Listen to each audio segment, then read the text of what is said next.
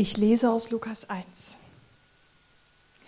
Zacharias, der Vater des Neugeborenen, wurde mit dem Heiligen Geist erfüllt und begann prophetisch zu reden.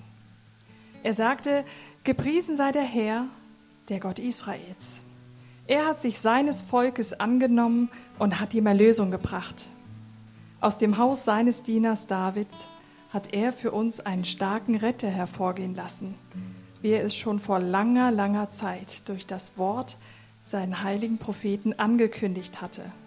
Einen, der uns aus der Gewalt unserer Feinde errettet und uns aus den Händen all derer befreit, die uns hassen. So erbarmt sich Gott seines Volkes und hilft uns, wie er es unseren Vorfahren zugesagt hat. Er vergisst seinen heiligen Bund nicht er denkt an den Eid, den er unserem Stammvater Abraham geschworen hat, dass er uns aus den Händen unserer Feinde befreien wird und dass wir ihm unser ganzes Leben lang ohne Furcht in Heiligkeit und Gerechtigkeit in seiner Gegenwart dienen werden. Und du, Kind, wirst Prophet des Höchsten genannt werden, denn du wirst von dem Herrn her, vor dem Herrn hergehen und ihm den, Her den Weg bereiten. Du wirst sein Volk zu der Erkenntnis führen, dass er durch die Vergebung seiner Sünden gerettet wird. Denn unser Gott ist voll Erbarmen. Darum wird auch der helle Morgenglanz aus der Höhe zu uns herkommen, um den Licht zu bringen, die in der Finsternis und dem Schatten des Todes leben, und um unsere Schritte auf den Weg des Friedens zu lenken. Was ich euch vorgelesen habe, ist der Lobgesang des Zacharias, als er erfahren durfte, wer eigentlich gerade kommt. Guten Morgen miteinander. Nicht nur Daniela hat eine Sonnennebel-Erfahrung gemacht heute Morgen. Äh, auch ich habe das gemacht. Ich bin, wie jeden Morgen gehe ich auf meinen Rundgang. Und äh, heute Morgen ist der ganz besonders gewesen. und das Thema, das wir heute behandeln, äh, wenn uns Gottes Barmherzigkeit besucht, ist mir heute Morgen auch ganz in der Natur deutlich geworden. Es ist sehr eindrücklich heute Morgen. Da habe ich auf Ottelfingen runtergeschaut, dick im Nebel. Wo ich auf Buchs runtergekommen bin, dick im Nebel. Aber schaut mal, wie es war auf meinem Spaziergang. Über Bobblissen geht natürlich die Sonne auf im Kurort. Äh, und schaut mal, wie die Läger geleuchtet hat heute Morgen. Ist das nicht herrlich? Und äh, so wie da Nebel, Licht und Schatten heute Morgen mir auf meinem Morgengang begegnet ist, äh, so ist es auch in unserem Text, wo ich heute darüber predigen Wir haben ihn bereits gehört, vorgelesen bekommen von der Doro.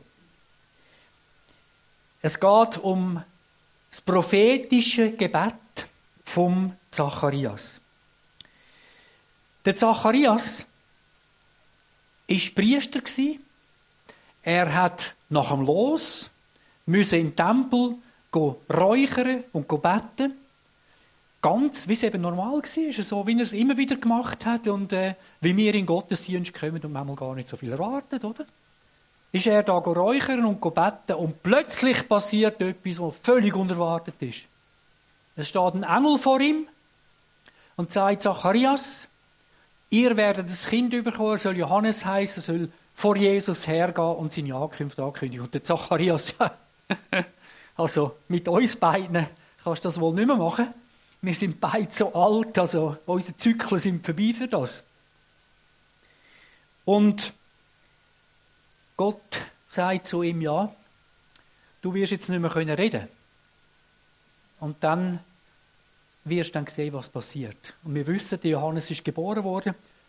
Und da, wo es darum gegangen ist, was das Kind soll für einen Namen bekommen, geht am Zacharias sein Maul wieder auf. Und dann lesen wir in unserem Text, und der Vater von Johannes Zacharias wurde vom Heiligen Geist erfüllt und redete prophetisch. Und über das prophetische Wort will ich heute Morgen mit euch nachdenken. Es geht am, der Zacharias schaut eigentlich in drei Epochen. Er schaut zurück, was Gott in der Vergangenheit da hat und gesagt hat. Er schaut in die Gegenwart vom Volk, was drin war, jetzt im Moment. und er schaut voraus auf das, was kommt, auf den, was kommt.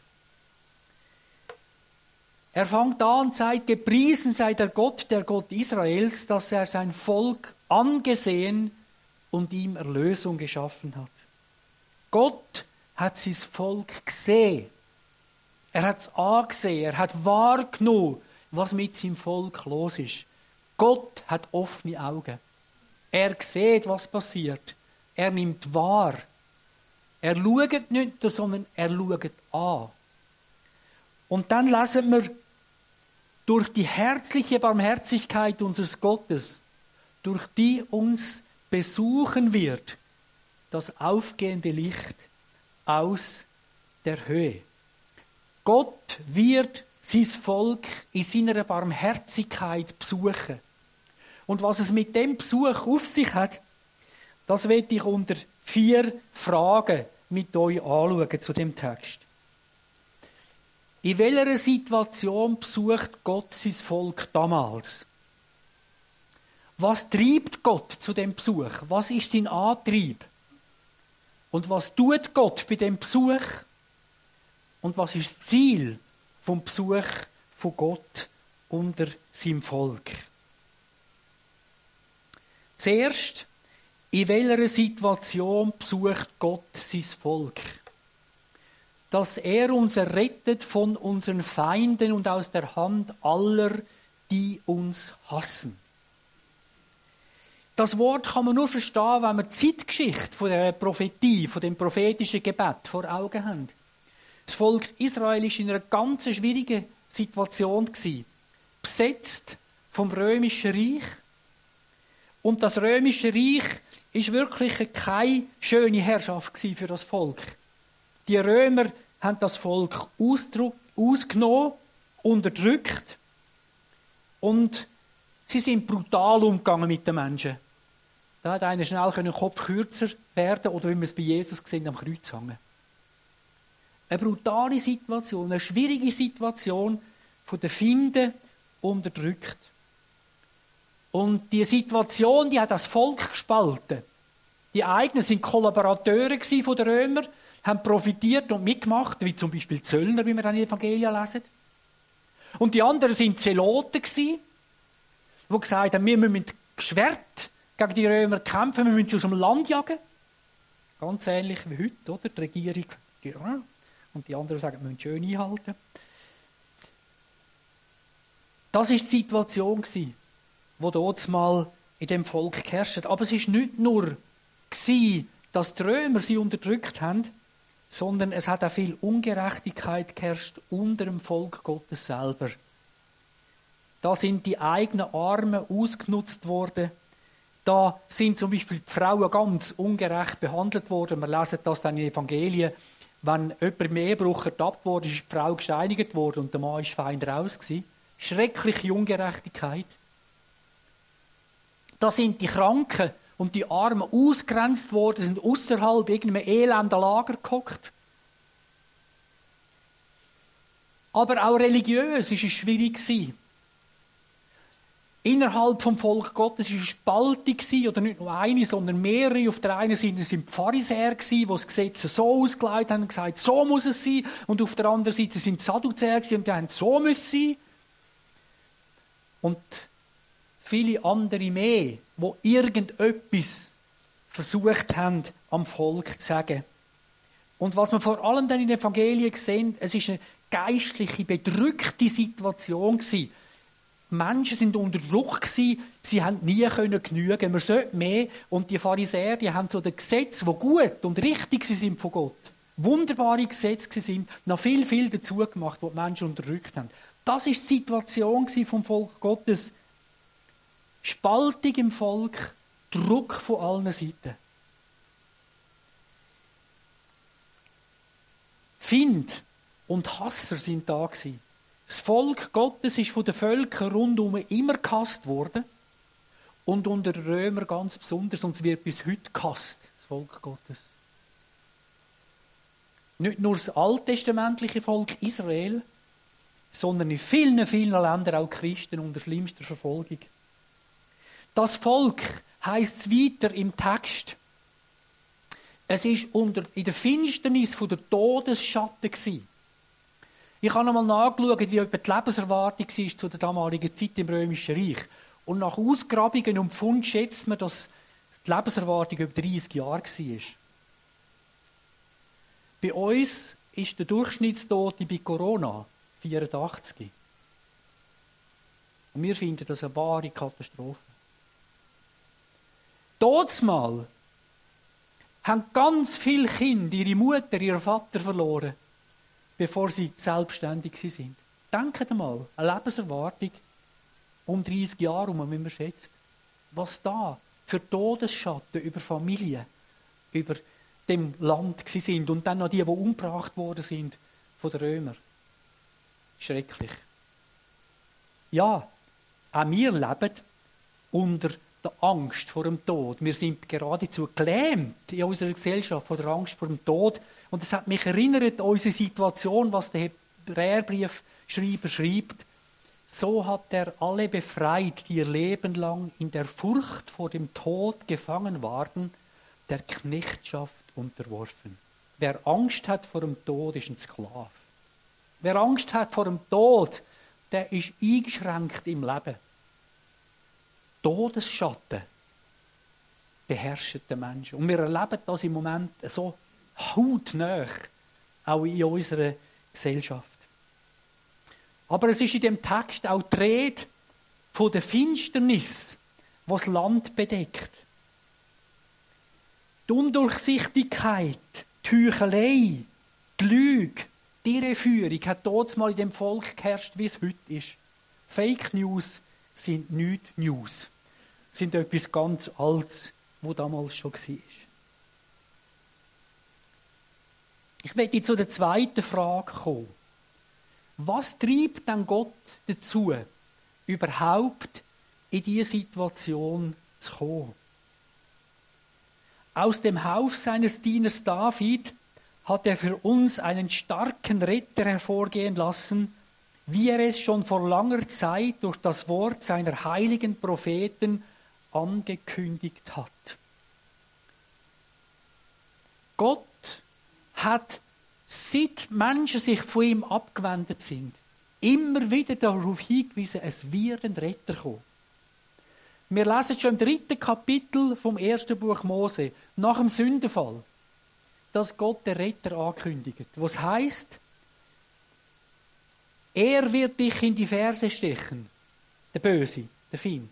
Aber du wirst ihm den Kopf zertreten. Das ist die erste Adventsverheißung im Alten Testament. Und es geht durch das ganze Alte Testament, vom ersten Buch Mose bis zum Malachi. Immer wieder wird darauf hingewiesen, es wird einer kommen, wo das Volk wieder lösen vom Elend, wo sie sich durch die Abwendung von Gott manövriert hat. Es wird ein Erlöser kommen. Und wenn Gott das Versprechen abgibt, dann wird er es ganz sicher einhalten. Darauf nimmt der, der Zacharias Bezug. Gott haltet Versprechen. Und das gilt heute noch. Wir machen manchmal Versprechen und merken, wir können es nicht einhalten. Bei Gott ist es anders. Er hat kein einziges Versprechen gegeben, das er nicht eingelöst hat. Der Zacharias hat selber erlebt, hat wieder reden wo Johannes dann geboren worden ist. Aber es gibt viel größere und mächtigere Versprechen von Gott. Gott ist ein Gott, der zu seinem Versprechen sprach. Das besingt der Zacharias. Das Zweite. Es heißt, so erbarmt sich Gott seines Volkes und hilft uns, wie er es unseren Vätern, Vorfahren zugesagt hat. Er vergisst seinen heiligen Bund nicht, den Eid, den er Abraham, unserem Vater, geschworen hat. Das ist noch viel mehr als ein Versprechen. Ein Versprechen ist schon viel. Aber da geht es um einen Bund. Wir kennen das vom Ehebund. Und beim Ehebund verspricht, hat man früher versprochen, heute eben nicht mehr immer, aber verspricht man, bis dass der Tod uns scheidet. Ein Bund meint, das ist etwas Unauflösliches. Das ist unverbrüchlich. Und Gott hat dem Abraham eine Zusage gegeben, wo unauflöslich war. Er hat ihm zugesagt, aus deinem Samen wird einer kommen, wo die ganze Welt wird dadurch gesegnet sein. Und der Bund kann nie gebrochen werden. Der gilt fürs Volk Israel und wird nicht aufhören, bis Jesus wiederkommt. Der Bund kann nicht aufgelöst werden. Das ist noch viel stärker als ein Versprechen. Gott hat sich so eingeladen mit dem Abraham und damit mit dem Volk Gottes, dass, auch wenn es noch so daneben gelaufen ist und gegen ihn war, Gott ist dabei geblieben. Und lesen mal das Alte Testament. Immer wieder. Wir lesen das x-mal im Alten Testament. Das Volk Gottes ist davon gelaufen, hat gegen Gott gehandelt. Und Gott hat gesagt, ich will mich deiner erbarmen, nicht weil du so gut bist, sondern um meines Bundes willen, den ich mit Abraham, Isaac und Jakob. Ja, das sind die Aussagen Gottes. Gott haltet den Bund und das gilt auch für den Bund, den er mit dem Kind Gottes geschlossen hat. Der wird nie und nimmer aufgelöst. Nie und nimmer. Jetzt geht es aber noch ein Stück weiter. Jetzt heißt sogar in unserem Text den Eid, den er Abraham, unserem Vater, geschworen hat. Gott lädt sich so weit ab zum Mensch, dass er ihm sogar ein Eid schwört. Ein Eid. Ihr wisst als Eidgenosse, was ein Eid ist. Gott hat einen Eid geschworen. Bis im eigenen Namen. Beim Schöpfer Gott. Dass er wird Rettung bringen auf die Welt. Gott kommt auf die Welt, weil er es versprochen hat. Weil er einen Bund geschlossen hat. Weil er einen Eid geschworen hat. Und das Zentralste, aufgrund des herzlichen Erbarmens unseres Gottes, mit dem das aufgehende Licht aus der Höhe uns besuchen will. Gott will auf die Welt kommen, will uns besuchen. Da heißt in deren Übersetzung aufgrund des herzlichen Erbarmens oder der herzlichen Barmherzigkeit Gottes. Das sind ganz tiefe Wort im Grundtext. Das herzlich, das griechische Wort, wo dort steht, das Blanknitzomein heißt eigentlich, es hat die Eingeweid umdreht. Das Blanknitzomein. Es hat ihm buchstäblich das Innerste umgedreht. Seit Menschen von Gott weggelaufen sind, ist Gott tiefst besorgt das tiefst darauf aus, dem Elend ein Ende setzen, so dass es das Innerste eingeweid umdreht. Stärker kann man das gar nicht ausdrücken. Um seiner herzlichen, eingeweide, umdrehenden Barmherzigkeit willen, müssen wir eigentlich übersetzen. Kommt er wieder und kommt als Retter. Und dann kommt eben das, die Barmherzigkeit oder das Erbarmen. Barmherzig heißt im deutschen Wort, das Herz wird warm. Oder im Aramäischen, und der Zacharias hat ja Aramäisch geredet zur damaligen Zeit, heißt Barmherzigkeit so viel wie in die Haut des anderen schlüpfen. Das heißt, Gott ist in unsere Haut geschlüpft, ist in unsere Haut gekommen, hat sich mit Hut und Haar in Jesus Christus mit uns verbunden. Das ist Barmherzigkeit. Wenn wir nur barmherzig sind und ein bisschen gut denken über jemanden, der in Not ist und nichts tun, dann hat das nichts mit Barmherzigkeit zu tun. Dann hat das mit ein Emotion zu tun. Aber da geht es nicht nur um eine Emotion, sondern geht es um die Haut von uns schlüpfen. Gott besucht uns, weil die Trennung von uns durch Schuld und Sünde ihn so bewegt, dass er seinen Retter in die Welt schickt. Es ist nicht die menschliche Würde.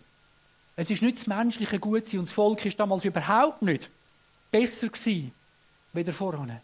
Sondern das eigene Herz, die herzliche Barmherzigkeit, hat Gott auf die Erde gebracht. Seine Prophesie, sein Versprechen, sein Bund, sein Schwur und die herzliche Barmherzigkeit sind Bewegungsmotoren Gottes, zum den Retter zu schicken, nicht wir selber. Die dritte Frage. Was tut er bei seinem Besuch? Darum wird auch der helle Morgenglanz aus der Höhe zu uns kommen, um denen Licht zu bringen, die in der Finsternis und im Schatten des Todes leben. Gott will das Licht bringen. Jesus sagt von sich, ich bin das Licht der Welt. Wer mir nachfolgt, wird nicht mehr in der Finsternis umherirren, sondern wird das Licht des Lebens haben. Wenn wir ins Neue Testament schauen, dann sehen wir, dass das Licht eigentlich mit zwei Hauptfunktionen beschrieben ist. Auf der einen Seite ist das Licht da, zum Aufdecken, was vorhanden ist. Jetzt im Winter scheint ja die Sonne, wenn sie durch die Fenster kommt, bis an die hinterste Wand bei uns im Wohnzimmer. Nach dem Putzen denkt man, ist alles sauber, vor allem wenn es Nebel hat und man nur die Lampen angezündet hat. Und nachher kommt der Sonnenstrahl, ihr sieht man auf dem Glastisch, hat es einen ganzen Haufen Staub. Kennt ihr alle, oder? Wenn das Licht von Gott kommt, dann leuchtet sie unsere Selbstgerechtigkeit. Und dann ist es so, wie es im Alten Testament heißt, unsere Gerechtigkeit ist wie ein schmutziges Kleid. Was wir zu liefern haben, ist gerade gar nichts. Das Licht von Gott deckt das Innerste auf. Es entlarvt die äußere Macht, aber auch die innere Macht in unserem Inneren. Es entlarvt das menschliche Herz, seine Antriebe, sein Doppelleben, seine Verlogenheit. Es bringt am Tag, was da ist. Jetzt könnte man sagen, es ist schrecklich. Gehen wir lieber ein ins Dunkel. Nein. Es muss eben das Zweite vom Licht gesehen werden. Wenn Gottes Licht kommt, dann bringt es Leben. So wie es der Johannes beschreibt, leben wir aber im Licht, so wie Gott im Licht ist, dann haben wir Gemeinschaft miteinander. Licht, das Licht von Gott bringt zusammen, was zerbrochen ist. Es bringt zurück das Herz von Gott. Und es bringt Menschen wieder zusammen. Nur im Licht, in der Wahrheit, in der Wahrhaftigkeit kann Gemeinschaft werden. Also das Licht ist absolut heilsam, lebensfördernd, lebensspendend. Und als nächstes lesen wir, gerettet aus der Hand der Feinde. Jetzt könnte man sagen, ja, aber nachdem Jesus auf der Erde war und er auch verstanden war, ist Israel immer noch unter den Römern gewesen und im Jahr 70 nach Christus ist sogar Jerusalem zerstört worden. Hat er jetzt gerettet von den Finden oder nicht?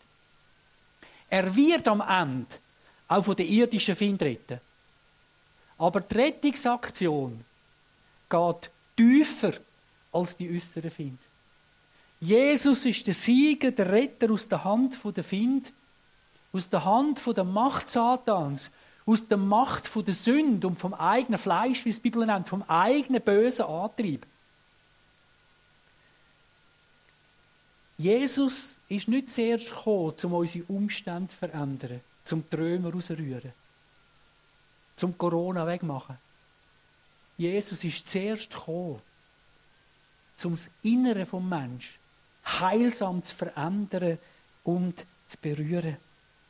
Zu retten aus der Hand von der Findschaft vom Teufel, von seiner Macht. Wie der Paulus sagt, wir haben nicht mit Fleisch und Blut zu kämpfen, sondern mit Mächten und Gewalten in der Luft herrschen, wo uns Lügen einredet über unser eigenes Leben, über andere Menschen, über Gott. Er ist nicht zuverlässig, kannst nicht auf ihn trauen. Die Stimme, die, die Jesus besiegen durch sein Kommen. Unsere Unfähigkeit. Er ist gekommen als Erlöser aus der Macht vom inneren Find von dem, was uns durcheinander bringt. Und es heißt weiter in dem Text, du wirst sein Volk zur Erkenntnis führen, dass es durch die Vergebung seiner Sünden gerettet wird.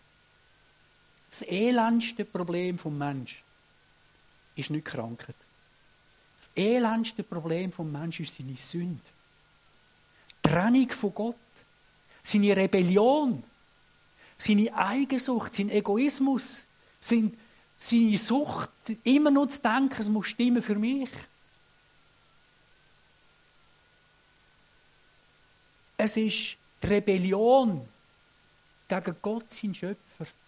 Es ist die Auflehnung gegen seinen Willen und gegen seine Ordnung. Das ist das tiefste Elend vom Mensch. Das hat einen Trend von Gott. Und das führt dann letztlich in Tod, in ewigen Tod, Aber der, der, der Retter, der versprochen ist, von dem ist gesagt, er wird sein Volk zur Erkenntnis führen. Jetzt müssen wir uns zuerst die Augen aufgehen, dass wir Sünder sind, und dann uns zur Vergebung der Sünden führen. Jesus, der Retter, ist gekommen, um uns von dieser Sünde und Schuld zu befreien. Das ist eine gewaltige Botschaft. Radikal. Gott hingegen beweist uns seine Liebe dadurch, dass Christus für uns starb, als wir noch Sünder waren. Längstens bevor wir wollen, bevor wir etwas eingesehen haben, ist Jesus schon als Retter in die Welt gekommen, um uns aus dieser Schuld, dieser Sünde, dieser Trennung von Gott zu reden. Das ist Gottes Sehnsucht. Der Paulus fasst das Rettungswerk, wo Jesus gebracht hat, wo der Zacharias da ankündigt, einmal mit folgendem Wort zusammen mit der Apostelgeschichte, Kapitel 26, 18. Öffne ihnen die Augen, damit sie umkehren von der Finsternis zum Licht, von der Macht Satans zu Gott. Dann werden ihnen ihre Sünden vergeben und sie werden zusammen mit allen anderen, die durch den Glauben an mich zu Gottes heiligem Volk gehören, ein ewiges Erbe erhalten. Und jetzt zur letzten Frage. Was ist das Ziel vom Besuch Gottes auf deren Erde? Um zu leuchten denen, die in Finsternis und Todesschatten sitzen, um zu lenken unsere Füße auf den Weg des Friedens. Was wird Gott in Todesschatten, in Finsternis einbringen? Frieden. Was ist Frieden? Frieden ist nicht kein Krieg. Frieden heißt geheilte Beziehung. Frieden heißt wieder zusammenbringen, was kaputt und abeinander ist. Frieden heißt tiefe Intimität. Frieden heißt Geborgenheit im Zusammensein mit dem lebendigen Gott, mit dem himmlischen Vater. Das ist mit biblischem Frieden gemeint, mit dem alttestamentlichen Shalom.